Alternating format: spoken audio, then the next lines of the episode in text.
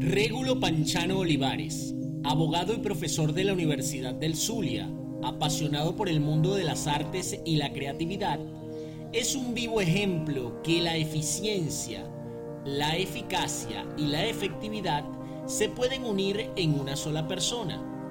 Nacido el 1 de junio de 1962 en Coquibacoa, Estado Zulia, es el creador del Centro de Arte Maracaibo, Bermúdez, que también en compañía de esta destacada escultora, Panchano, quien dirigió por más de 28 años este importante centro cultural, fue destituido arbitrariamente tras una decisión política.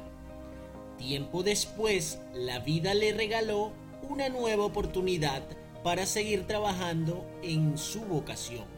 Fue llamado por la directora del Teatro Colón de Buenos Aires para ocupar el cargo como asesor en gestión cultural pública y cooperación artística internacional en una de las plazas artísticas más hermosas y prestigiosas del mundo.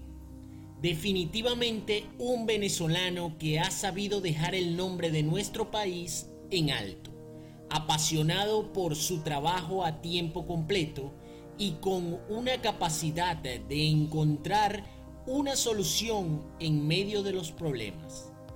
Él es Régulo Panchano Olivares.